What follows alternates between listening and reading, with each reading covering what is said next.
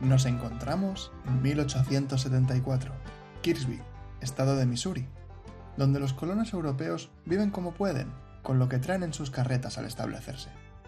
Hace nueve años que acabó la guerra de secesión. En una calurosa mañana de junio, Andrew Taylor Steele decide empezar a reformar la práctica médica, uniendo sus conocimientos como médico con técnicas manipulativas. No es hasta 1885 donde acuña el término osteopatía.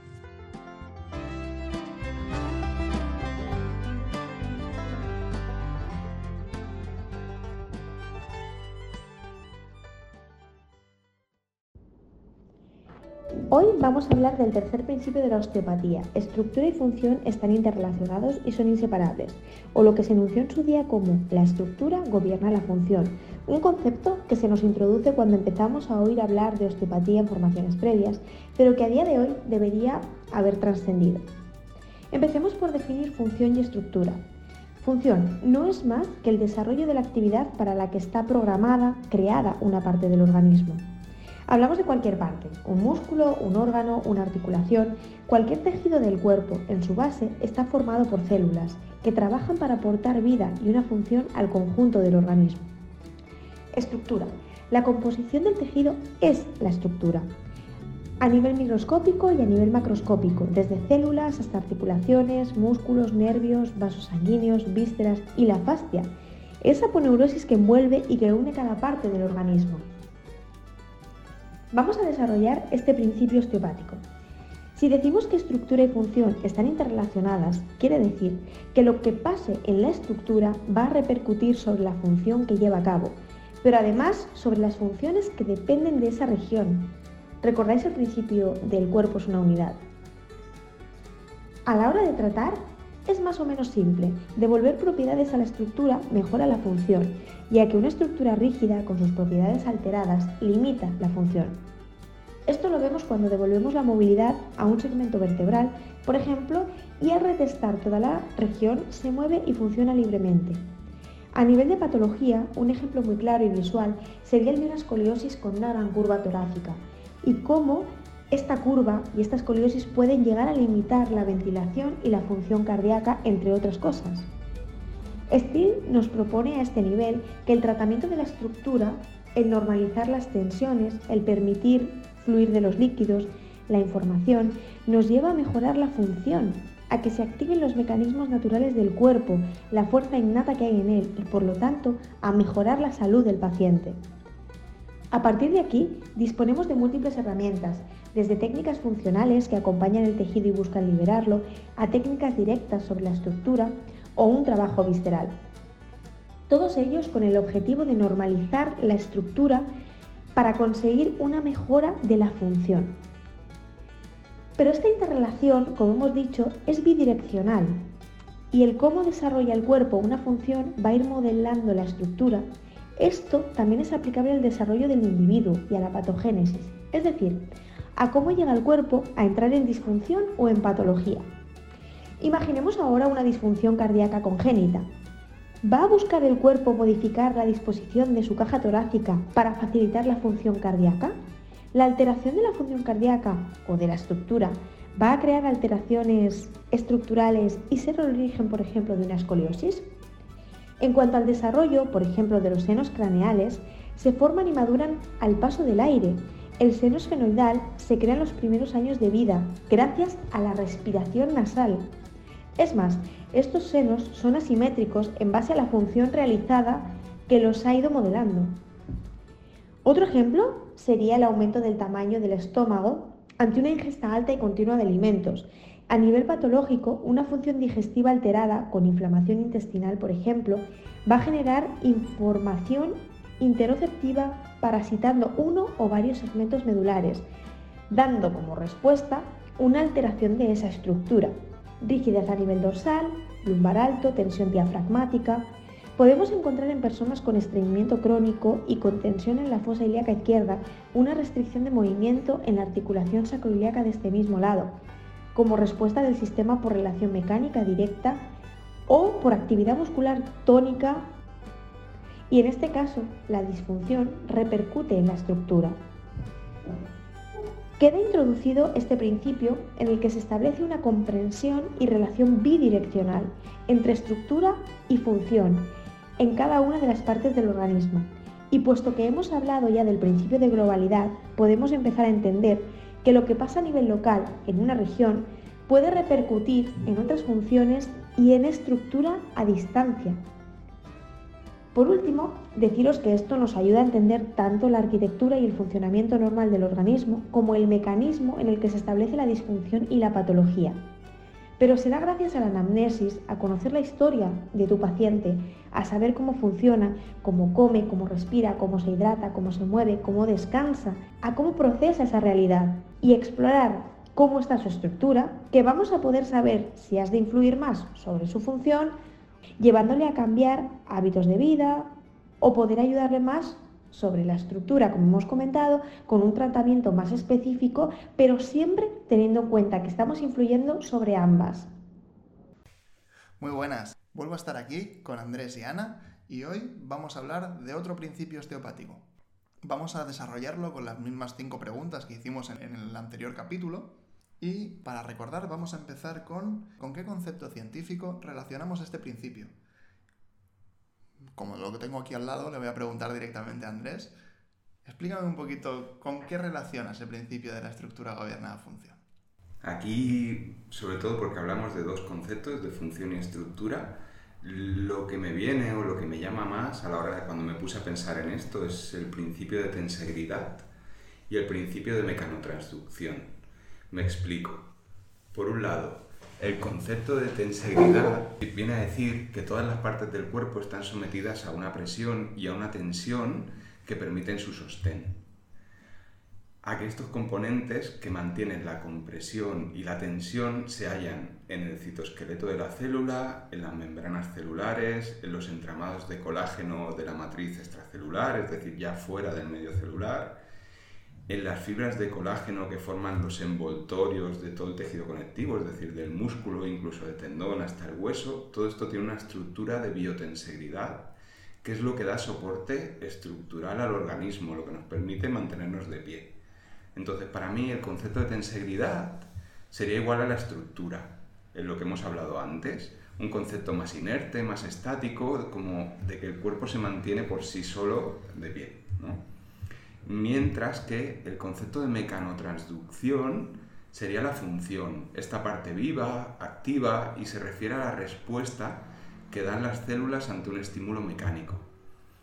Se empezó a usar, o al menos yo lo empecé a escuchar, para justificar las técnicas faciales o las propiedades y beneficios del trabajo muscular excéntrico, porque con ese tipo de trabajo se conseguía un cambio en los tejidos pero va mucho más allá. Y es que al llegar un estímulo de tensión a una célula, hay receptores en las membranas que se llaman integrinas que responden a esta actividad celular y, por ejemplo, en el fibroblasto dan una, una producción de colágeno. Entonces son conceptos complicados, lo entiendo, pero la ciencia es complicada y estamos hablando de... Bueno, yo como Andrés ha hablado un poquito más del concepto de estructura y función en cuanto a tema de cuerpo humano, ¿no? Yo voy a hablar un poquito en cuanto a tema de evolución.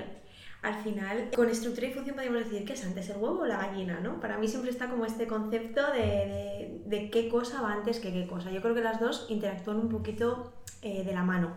Entonces, el ambiente va seleccionando aquellos seres vivos eh, que tengan unas estructuras que les permitan realizar unas funciones vitales para la supervivencia en ese medio en el que se encuentran. Por ejemplo, poniendo el ejemplo de nosotros mismos, ¿no? Es decir, del ser humano.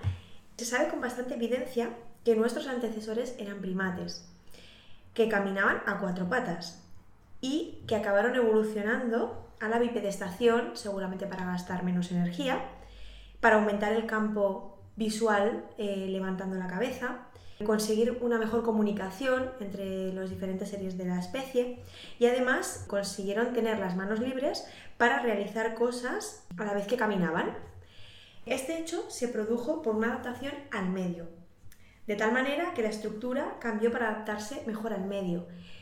Nunca se puede decir que esta estructura o que el medio no se adaptó también por la estructura, es decir, eh, al final eh, todo el tema de alimentación y demás también hemos ido evolucionando y cambiando nuestro tipo de alimentación por cómo hemos podido o conseguir el alimento o qué tipo de alimento necesitábamos para esa proporción energética o para esa eh, evolución fisiológica, bioquímica y, anatómica, ¿no? Este concepto, la verdad, es que es un poquito más complejo de explicar que, que el anterior que hemos hecho. Entonces, puede ponernos en aprietos cuando intentamos explicarle esto a un colega. Si ya normalmente nos miran raro cuando tenemos que explicar alguna de nuestras cosas osteopáticas, si a otro profesional quieres explicarle esto, mm, ¿cómo lo haría? Aprovecha, ya has dado el ejemplo hace poquito, me gustaría que siguieras desarrollando un poco. Bueno, a nivel de profesionales sanitarios, eh, yo creo que ya saben en su gran mayoría que esto sucede, ¿no? Y que, que haya una afectación en la estructura eh, implicaría o podría implicar que hubiera una afectación a nivel de la función o al revés. Poniendo ejemplos, un hígado que está cirrótico al final sería un órgano con una fibrosis, es decir, con células de colágeno que sustituyen a los hepatocitos, con lo cual tenemos una estructura que ha sido modificada. Esta estructura no va a funcionar adecuadamente, lo que conlleva a que sus funciones estén también alteradas y de lugar a una, por ejemplo, mala digestión de alimentos, podríamos tener también una hipertensión portal que desembocaría en varices gástricas y esofágicas con un posible sangrado posterior. Entonces, aquí vemos claramente que una estructura que ha sido modificada, sus funciones van a ser modificadas. En el caso que, bueno, eh, hablando con Alex, nos comentó el caso de un paciente que, bueno, que había tenido eh, calcificaciones estenosantes en las arterias carótidas y que se preguntaba ¿no? si esto podía haber afectado a que eh, bueno, pues este paciente tuviera, hubiera tenido anteriormente un problema con un accidente de coche mediante un latigazo cervical y que a lo largo de los años le hubiera provocado esta, esta estenosis. Comentándolo con Alex, yo le, le dije que, que, bueno, que para mí en este caso eh, creo que era un poco evidente, aunque nunca se puede saber la, la verdad absoluta, que el accidente sí que modificó la estructura de sus cervicales y que esto eh, produjo unas alteraciones seguramente en la dirección de los vasos sanguíneos y por tanto del flujo arterial que llevan estos vasos, lo que favorece la creación de placas de ateroma calcificada en puntos concretos de sus carótidas. Es decir, que al final la estructura, eh, por el tema del accidente, eh, modificó, se vio modificada y esta modificación creó una modificación a nivel de la función, en este caso patológica. Y decir que este paciente además es una persona que lleva una vida hipersaludable, no tiene problemas a nivel cardiovascular, ni colesterol, ni tensión alta, ni ningún... O sea, es una persona hipersana pese a tener ya muchos años y que la disfunción, o sea, el problema arterial apareció a nivel de carótidas únicamente. Exacto. a veces el poner el contexto eh, también es, es importante. Entonces, ya aprovecho que, has saltado a la conversación, Andrés. Entra un, compañero, entra otro colega a tu consulta y te ve trabajar. ¿Qué le explicas? Lo que le estás haciendo al paciente. A ver, yo le explicaría que movilizando una estructura o liberando o trabajando a nivel facial, mejoraríamos tanto la fluidez del tejido, la vascularización que le llega, la zona se calienta, esto es porque llega sangre, y la inervación y esto ayudaría a normalizar las funciones de ese tejido. Entonces, mm, sin ponernos esotéricos, sin ir más lejos, las técnicas a nivel muscular, articular, sobre una cadera o sobre una sacroiliaca, van a mejorar tanto la estructura como lo que he dicho, la inervación, la sensación de congestión que tiene el paciente y como resultado vamos a tener una mejora global y como resultante el paciente se va a sentir aliviado y a partir de ahí lo he explicado anteriormente. Por ejemplo, me gusta el ejemplo que estás dando de la cadera, ¿no? De movilizar una cadera. Cuando estamos moviendo una cadera eh, y solamente hablando a nivel mecánico, es evidente que estamos, al movilizar esa cadera, estamos haciendo un cambio de tensión sobre el psoas. Está descrito anatómicamente que el riñón descansa sobre el psoas. Es imposible que alguien me diga que mientras yo estoy trabajando sobre la cadera no estoy afectando de una forma o de otra al riñón, ¿no? Este compañero igual tiene la anatomía un poquito más clara que la puede tener el paciente, pero ¿y al paciente cómo se lo explicas? Yo le explicaría que el tratamiento que realizamos, al menos lo que es la terapia manual, es sobre su estructura, sobre su anatomía y que lo que buscamos es que mejoren las funciones que llevan a cabo sus tejidos.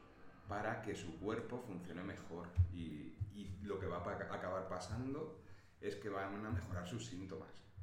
Y, y poquito a poco el paciente lo ve. Es decir, el, concepto estructura-función, el principio, perdón, yo creo que se explica bastante bien entendiendo esto. Sí, lo que pasa es que para mí, por lo menos desde fuera, creo que es un concepto que igual es un poquito difícil de entender y aún más complicado de explicar.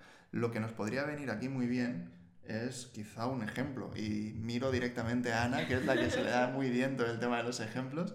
¿Cómo lo explicarías tú? Mira, yo en mi consulta lo que hago mucho es dibujarle a los pacientes y ponerles ejemplos muy visuales es como si yo quisiera ir al banco y que me pusieran ejemplos a nivel de economía que no tengo ni idea. Pues yo siempre pienso lo mismo. Entonces, eh, siempre que viene un paciente para explicarle el que yo trabaje una cosa y haya una repercusión en otro, en otro lado, eh, siempre les pongo un ejemplo muy que para mí es claro, que es que yo cojo una parte de la camiseta de ese paciente y la estiro Indirectamente está habiendo una modificación de la tensión en otras partes de la camiseta. Si nos fijamos en el lado opuesto de la camiseta, va a haber también una pequeña tracción. Entonces, en una de las partes se dará un aumento y seguramente en otras partes habrá como una disminución de esa tensión. Esto es lo mismo que ocurre en una estructura del cuerpo cuando se ve alterada. Por ejemplo, otro ejemplo fácil sería el tema de una cicatriz.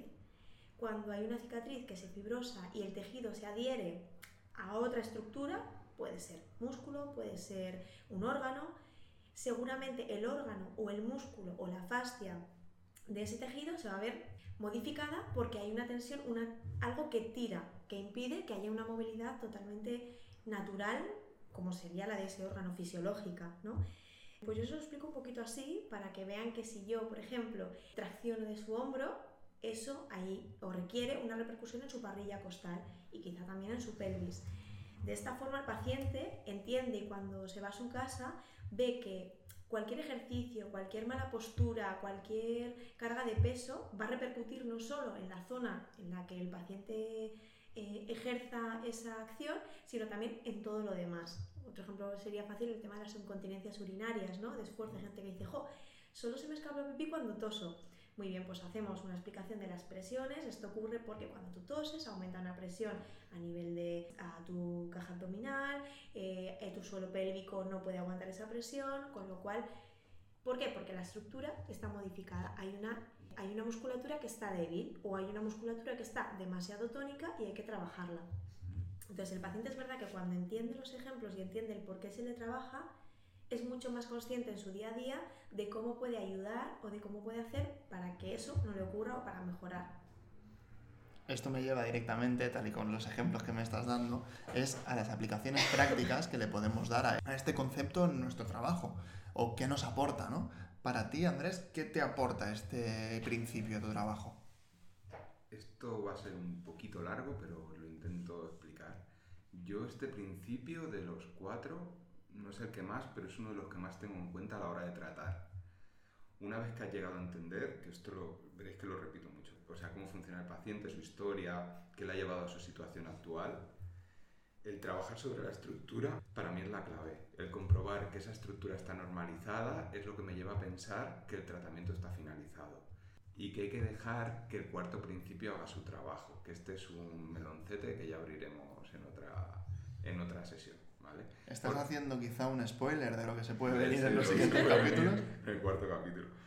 Entonces, por otro lado, cuando en la estructura no encuentro los problemas que creo que debería haber en base a los síntomas, o no me cuadra lo que me encuentro en la sintomatología, lo que planteo es trabajar sobre la función. Entonces me voy a explicar. Lo que intento al hablar de trabajar sobre la función es cambiar hábitos. A día de hoy intento trabajar a varios niveles. A nivel de alimentación, unas bases de crononutrición, es decir, cuándo comer o qué alimentos es mejor que coma o no coma.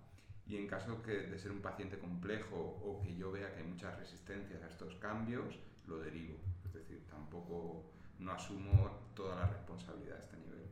El segundo punto a la hora de trabajar la función es el dormir. En estos últimos años he descubierto a nivel personal que el descanso es una pieza vital, tanto eso en mí como a la hora de explicar que el cuerpo por la noche, en las primeras horas de sueño sobre todo, regenera. y da una serie de, actividades de drenaje a nivel cerebral, la hormona de crecimiento, por ejemplo, se segrega las primeras horas de sueño. Y esto que estás comentando sigue muy relacionado con el principio de autocuración que tiene el cuerpo y de autorregulación. Exacto, exacto. Está ahí. ¿Hay algún consejo más que les des a esos pacientes aparte de estos dos? A partir de ahí sigo con, hablando de la hidratación, de que todo el mundo tiene muy olvidado cómo hidratarnos, es decir, el beber agua y nada más levantarnos nos tomamos ese café con leche, el zumito a media mañana, las Coca-Colas o las bebidas y realmente esto nos quita la verdadera hidratación que debería ser el agua. Estamos perdiendo esas esa ganas de beber agua, ¿no? es decir, si no bebo algo que lleve azúcar o que esté saborizado, no me lo bebo. Exacto, y el sabor. Y, y por último, lo siguiente, y esto ya entra más de lleno con la fisioterapia, es el ejercicio, de todo tipo y adaptado a la persona. Y pese a que trabajar sobre las funciones debería ser mucho más fácil, es mucho más eficiente y más natural, no es el primer cartucho que gasto, debido a que plantear esto genera poca adherencia y tal vez las expectativas que tienen los pacientes que vienen a vernos no es empezar por aquí. Entonces siempre intento trabajar sobre la estructura y la función irá llegando. Claro, porque lo que estás comentando, eh, al paciente le puede parecer que lo que estamos diciendo ahora es, cuando entras por la puerta, toda la responsabilidad que va a haber a partir de ahora es tuya no queremos decir esto. Mm, lo que estamos diciendo es que, evidentemente, eh, mens sana en corpore sano. Si yo no me siento bien, tampoco voy a hacer que mi cuerpo gestione bien esos mecanismos de autocuración. Más allá de eso, vamos a seguir con la pregunta de qué aporta a nuestro trabajo y me gustaría que Ana nos diera su particular opinión sobre esto. Aquí si estuviera mi compañero Alex diría, venga, vámonos, que al lado de estas máquinas no tenemos nada que hacer. Pero bueno, voy a intentar aportar alguna cosita. La verdad es que Andrés nos ha dado un buen repaso, ¿eh? Media masterclass, ¿no? No, ha estado muy bien, muy bien. Entonces, eh, ¿qué aporta mi trabajo? Eh, pues mira, a mi trabajo aporta una forma de entender la salud. Un punto de partida de donde puedo empezar a trabajar que no implica que sea el mismo punto final en el que yo vaya a basar mi tratamiento. Para mí, eh, la verdad que es súper importante ver de dónde viene el problema, cuál es el origen, y a partir de ahí buscar diferentes soluciones. Nunca olvido, o para mí no debemos olvidar, que trabajar estructuras o funciones no es resolver un problema. Para mí, el trabajo real consiste en dar estímulos que ayuden al cuerpo a regularse, el cuerpo ayuda mucho más de lo que pensamos. Entonces, es verdad que me relajé cuando aprendí a que no lo que yo hacía era lo que iba a mejorar también o a empeorar a ese paciente, ¿no? O sea, que al final es como yo doy unos estímulos, yo le ayudo, le acompaño en el camino de, buscar su salud otra vez. Entonces, sí que estoy muy de acuerdo con Andrés en que para mí eh, también es una parte súper importante del éxito eh, del tratamiento que reside en normalizar esas funciones. En este caso, el paciente, es como he dicho antes, tiene mucho que decir y que aportar para normalizar esas funciones. Por ejemplo, como serían lo que ha comentado Andrés, hábitos de vida que son básicos para mejorar, como por ejemplo eh, pues la alimentación, el deporte, las horas de sueño, el evitar pantallas antes de esas horas de sueño, el regular un poquito todo lo que es el ciclo, el ciclo del sueño es súper importante, la hidratación, eh, también la salud mental es muy importante. Yo hay pacientes también que les digo que es muy importante formarse rutinas, porque hay muchos pacientes caóticos que no saben cómo organizarse, no... entonces el, regular y el normalizar rutinas les ayuda mucho. Y esto sé que es un camino difícil, porque incluso tú, eh, trabajando de ello y sabiendo todo, cuesta a veces el ponerlo en práctica y el decir, bueno, tengo estrés, frena, o bueno, no fumes, no comas, no bebas, ¿no? O sea, es, es complicado. Pero es verdad que, al final es el camino y que yo creo que nuestra divulgación como sanitarios es el dar la información necesaria para que el paciente sea consciente de dónde o de cómo se puede llegar a esa, a esa búsqueda de la salud. También tenemos que tener en cuenta que estamos en un momento de inmediatez y que el paciente al final viene a ti y te dice, me duele el brazo, resuélvemelo. Si es en una sesión, mejor que en 10. Entonces es muy complicado nuestro trabajo, sobre todo no por el hecho de ayudar o de tratar, sino por el hecho de educar, de que el paciente entienda lo que es la salud real. Claro. Yo a este nivel sí que quería añadir que muchas veces cuando empezamos a trabajar, porque yo no llevo tanto tiempo hablando de hábitos de vida, a lo mejor son dos, los últimos años, realmente siempre la relación con el paciente es como tú el experto y él el que recibe la información, es decir, hablas desde una cierta autoridad. Y aquí, a la hora de trabajar los hábitos, tiene que ser algo más persuasivo, es decir, algo más que el paciente vea ese, que necesita ese cambio. No tanto el, yo te digo esto y hay que hacer esto para curarte, que el concepto curación ya lo hablaremos tampoco, eh, ¿vale? Pero tienes que hacer esto, sino que él entienda que ese proceso, o sea, ese camino de vida que ha de seguir, necesita esa actuación y poco a poco, es decir, por suerte los mecanismos de autorregulación te permiten tener un cierto margen y puedes estar comiendo mal y tu cuerpo se va a ir limpiando, puedes estar sometido a tóxicos y tu cuerpo se va a ir limpiando, pero que no hay prisa, pero si lo descubres a los 20 o a los 30, mejor que a los 70, y que tienes todo el... pero tu camino de vida, o sea, tu proyecto salud, tiene que ir en esa dirección. Sí, y volviendo un poquito ya, porque como hemos empezado un poco a, a, divagar, como estábamos hablando de estructura y función, lo que comentabas, ¿no? Por ejemplo, de, de el que yo me alimente o que yo de cierto estímulo va a permitir que esa función se reequilibre y que esa estructura vuelva a la normalidad o al revés, mm. que esa estructura la normalicemos y permita que la función fluya como, como debería ser de forma fisiológica. Y que, y que realmente estamos hablando de esto y los osteópatas nos vemos obligados a hablar de esto porque el trabajo sobre la estructura, como todo, no, no da todas las soluciones. Es decir, hay veces que se necesitan unas cosas y veces que otras.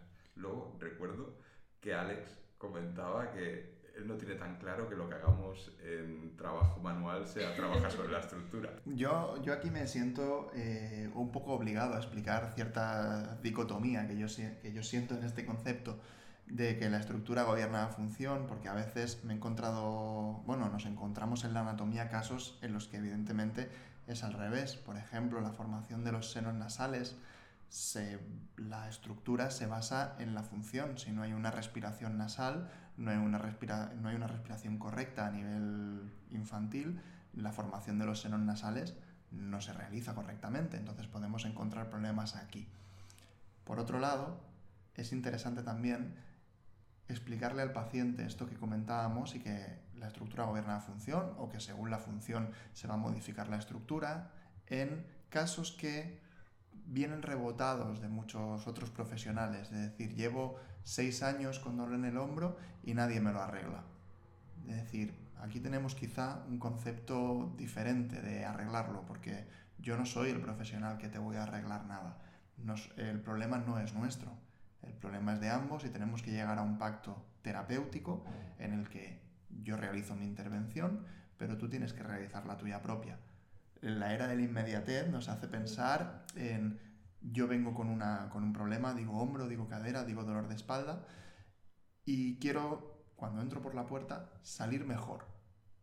Si este problema, yo a veces lo explico ¿no? a mis pacientes, si este problema me ha aparecido ayer y vienes después de tres días y yo te trato, como es un problema que no está instaurado y que es simplemente un problema puntual, es mucho más fácil que salgas de la consulta con la intervención que hagamos con una reducción importante del dolor.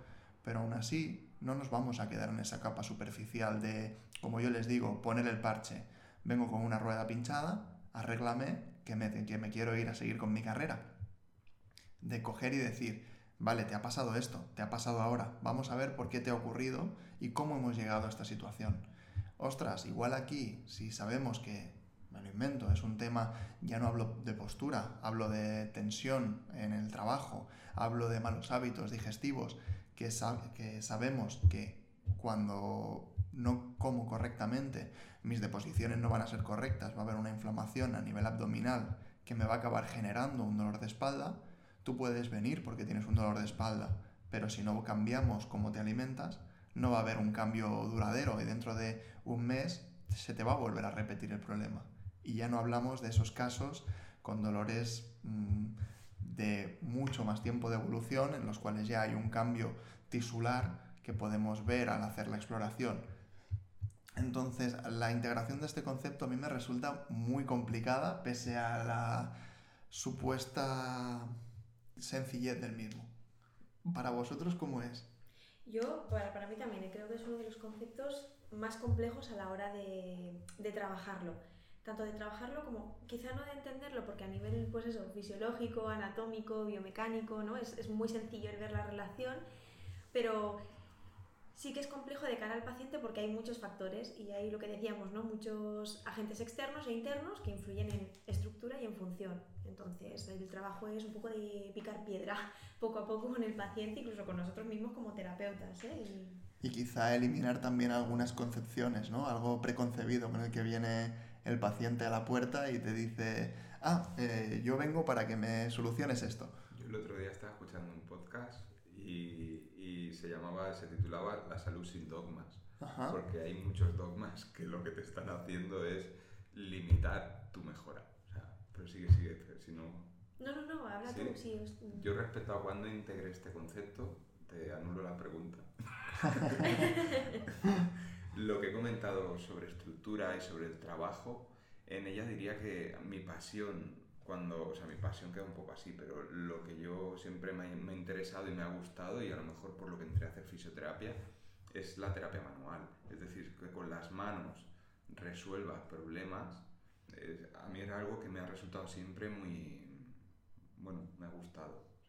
No me sale la palabra, pero solo que a medida que ha avanzado la filosofía de la que estamos hablando, me ha llevado a entender lo que realmente estaba haciendo con las manos y lo que se podía llegar a conseguir. Y el trabajar sobre la función ya lo hacía como fisioterapeuta, con el ejercicio, pero ha sido en este último año y medio, casi dos años que llevo haciendo PNI, cuando me he interesado y he intentado intervenir a este nivel. Hablando de dogmas, lo que estabas comentando antes, me ha recordado a una, explicación que nos dio un, osteópata muy conocido, que es Gerard Álvarez, que tenía una paciente en consulta que estaba realizando con él unos ejercicios. Estaba, ahora no recuerdo exactamente el ejercicio que estaba haciendo, pero era algo así como agacharse, recoger una kettlebell de 20 kilos y levantarla y colocarla sobre la camilla en un sitio elevado. Y que al acabar la sesión la acompañó hacia la puerta. Cuando estaba yendo a pagar, se le cayó la cartera al suelo y lo miró como, ¿me puedo agachar a recogerla? Porque claro, igual me voy a hacer daño en la espalda. Se quedó mirándola como diciendo, acabas de levantar una kettlebell de X kilos, ¿no puedes agacharte a recoger una cartera? Vamos a hacer ese clic, vamos a romper, vamos a romper ese, ese dogma mental, esa concepción de si me muevo me haré daño. ¿Para ti la integración de este concepto es más simple, es más compleja? ¿Cómo es, Ana? Para mí la integración de este concepto es compleja, la verdad. Yo tengo que decir que yo eh, desde chiquitita tenía una pasión por la salud y por el cuerpo humano. Entonces yo me acuerdo cuando mi madre me regaló el típico esqueleto con órganos que tú ibas haciendo por fascículos y demás. Y yo un día a mi madre le pregunté, ojo mamá, pero si yo quito el corazón, ¿todo lo demás sigue funcionando?